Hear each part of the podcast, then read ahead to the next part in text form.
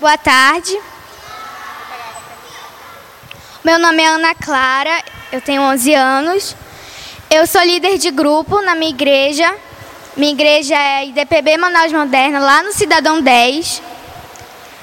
E eu também sou professora de EBD. E hoje a gente vai falar sobre o despertar da oração. O que é oração? Falar com Deus, que mais? Conversar com Deus, amar a Deus.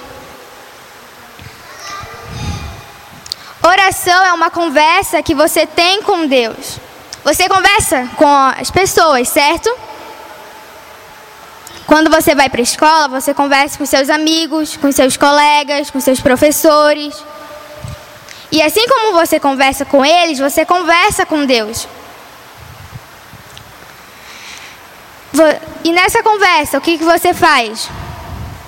Você agradece, você pergunta, você pode pedir algo. Então, tudo isso é oração. E por que, que a gente precisa orar? Para agradecer Isso. Então tá. A gente vai ler. Quem trouxe Bíblia? Quem tem Bíblia? A gente vai ler Atos, capítulo 12, versículo 4. Atos 12, capítulo do Atos 12, versículo 4 a gente vai ler do 4 ao 11. Diz assim: Depois que prendeu Pedro, Herodes se colocou na cadeia e pôs quatro grupos de soldados, com quatro em cada grupo, para guardá-lo. É que Herodes queria apresentá-lo ao povo depois do dia da Páscoa. E assim Pedro estava preso e era vigiado pelos guardas. Mas a igreja continuava a orar com fervor a ele.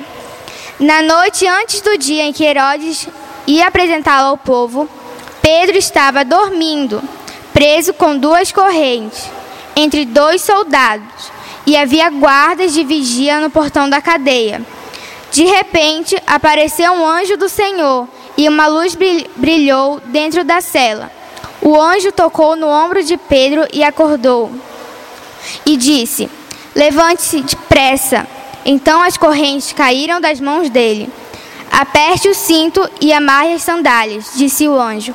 E Pedro fez o que o anjo mandou. Põe a capa e venha comigo, ordenou o anjo. Pedro saiu da cadeia e foi seguindo o anjo. Porém, não sabia se de fato o anjo estava libertando. Ele pensava que aquilo era uma visão. Eles passaram pelo primeiro e pelo segundo posto de guarda e chegaram ao portão de ferro que dava para a rua.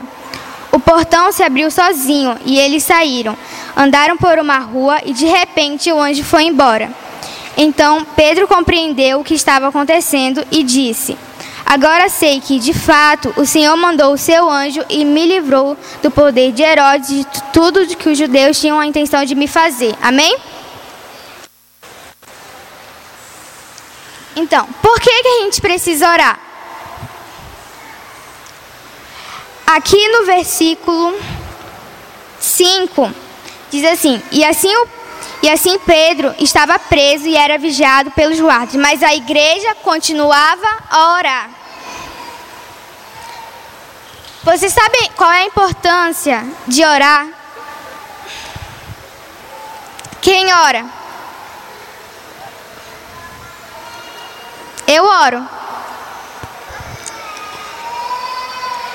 Deus, Ele sabe de tudo. Ele sabe o que você quer. Ele sabe tudo que você precisa. Então, por que, que a gente precisa pedir dele? Porque Deus ele não é intrometido. Ele está esperando nós tomarmos a decisão de ir conversar com Ele. Deus, ele não nos trata como robôs. Júlia. Júlia.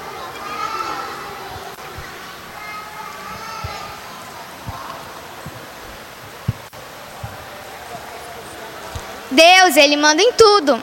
Ele é dono de tudo, foi ele que criou tudo. Então, ele podia nos tratar como robôs. Ele podia mandar a gente fazer algo e a gente ia fazer. Levanta o braço, o braço direito. Levanta o braço esquerdo. Anda até ali. Volta. Anda para lá. Vem para cá. Vai para frente de novo. Senta. Senta. Deus ele podia fazer isso, mas ele não faz, porque ele nos deu o poder da decisão. Você pode escolher se você quer conversar com ele, se você não quer conversar com ele. Você pode escolher.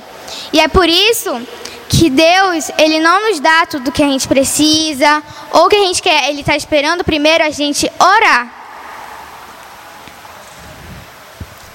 Entenderam? A oração de uma criança. A Bíblia fala que da boca de uma criança é que sai o verdadeiro louvor.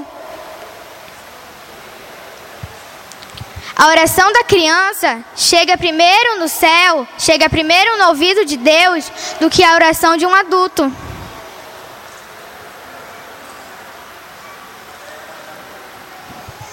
Não fique pensando que só porque você é criança que você não deve orar. Você também tem que tomar essa decisão.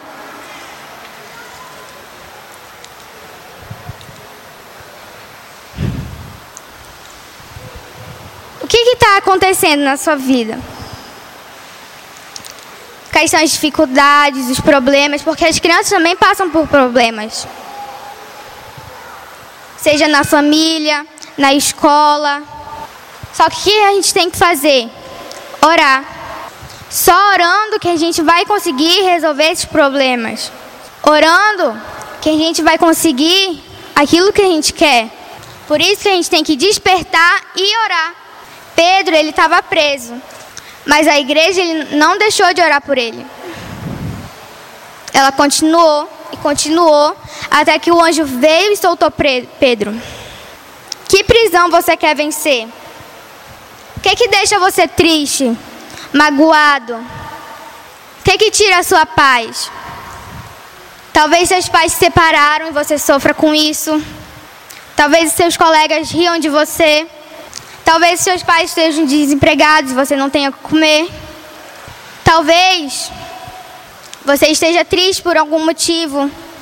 Mas hoje você tem que saber que você só precisa você despertar e orar. Desperta e ora. Desperta e ora.